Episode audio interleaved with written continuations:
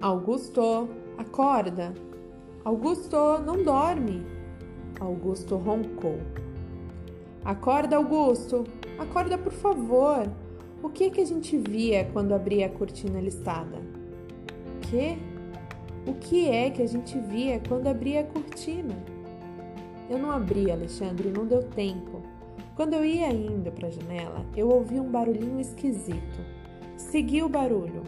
Desci uns degraus, abri uma porta pequena e foi só nessa hora que eu vi que a casa da tua madrinha tinha porão. Tava meio escuro, mas deu para ver que tinha um bocado de coisa lá dentro. Comecei a procurar de onde vinha o barulho, mas aí o relógio sambou. Cinco horas. E acontece que eu tinha que voltar para casa às cinco horas em ponto. Então, eu deixei para ver que barulhinho era aquele no dia que eu voltasse lá com você. Saí do porão, me despedi correndo do relógio, da cadeira, do armário, de tanta coisa gostosa e nem vi uma maleta junto da porta. Acabei tropeçando nela. Quase fui de nariz no chão. Maleta? E o coração do Alexandre pulou. Maleta? De que tamanho?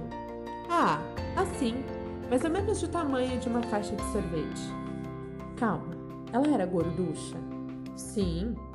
E tinha o desenho de um garoto e de uma menina de mão dada? Tipo, vestindo igual, cabelo igual e risada igual? Sim, tinha esse desenho sim. Augusto, Augusto, calma. Você jura que você viu essa maleta e que essa maleta está lá? Juro! Tropecei nela. Voei porta fora. A porta fechou de levinho. Guardei a chave dentro da flor. Todos mandaram um abração para você. E eu prometi que uma hora dessas a gente ia até lá.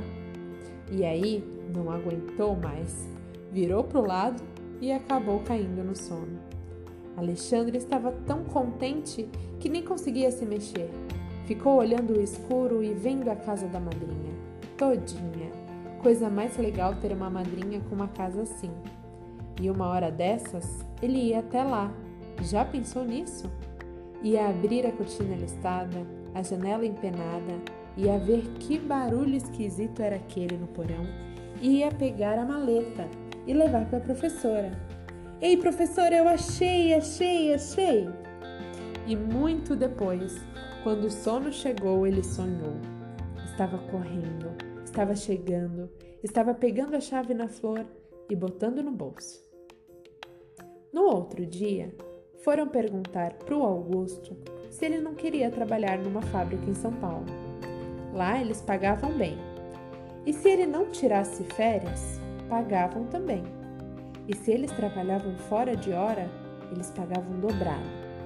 Dois amigos dele já tinham ido. Por que, que ele não ia também? Augusto conversou com a noiva. Os dois pensaram e ele acabou topando. E na hora da despedida, o Alexandre perguntou: Ei, Augusto, você volta? Volto, volto sim. Quando você vai voltar? Ah, qualquer hora dessas. É verdade? Ei, Alexandre, você tá duvidando de mim? Ah, é porque vai ser muito chato trabalhar sozinho na praia. Que nada. É muito chato sem você, Augusto. Besteira, rapaz. Para com isso. E se eu não dormir à noite? Calma, você vai conseguir dormir. Só você sabe contar ótimas histórias, Augusto. Calma, Alexandre, eu te contei uma porção. Se o sono não chegar, você pode lembrar de uma delas. E pronto. Aposto que não vai dar certo. Quando voltar, eu vou te contar mais. Calma, mas e a casa da madrinha? O que, que tem? Quando é que você vem me buscar para a gente ir até lá? Qualquer hora dessas, Alexandre. Eu não posso te prometer. Mas você não vai esquecer? Não vou esquecer, não. Pode deixar. Você promete? Eu prometo. Então tá bom. Tchau, Alexandre. Tchau, Augusto. Ficou frio no rio. Pouca gente na praia. E o Alexandre ia do leme ao posto 6, do arpoador ao Leblon com a caixa de sorvete pendurada no ombro. Ele não vendia quase nada. Sentava para descansar olhando o mar e pensava na casa da madrinha. Puxa vida, que vontade danada de dar um pulo até lá. Um dia, um garoto chegou perto dele e falou: Negócio de vender na praia já era, hein? Ainda mais com esse frio. Por que é que você não vai lá para o centro da cidade? Lá para a Avenida Rio Branco? Sério? Será que lá eu vendo mais? Ah, lá o negócio é outro, né? É arranjar táxi pro freguês. É o quê? Eu vou te explicar. Lá na avenida tem um movimento de doido. Gente assim, querendo pegar táxi. Quando aparece um, todo mundo já corre. O pessoal avança, é uma confusão. Então a gente faz o seguinte: a gente fica de olho. Quando vê um táxi chegando, a gente corre e já mete a mão na porta. O primeiro que colocar a mão na porta já era, ganhou o carro. Ganha como? Como assim? Ah, é, fica com o carro e entrega para o cliente. Mas onde é que está o cliente? Ué, o cliente está na calçada, né? Esperando. Mas e se ele está lá esperando, por que ele não vai lá e mete a mão na porta? Ah, você presta atenção, cara.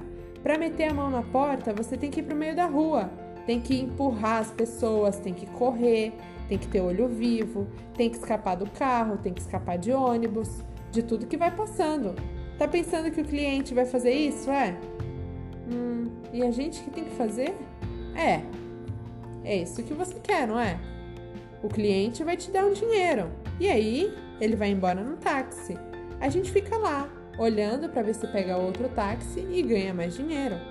Bom, e me conta uma coisa: no fim do dia isso dá mesmo dinheiro? Ah, dizem que dá.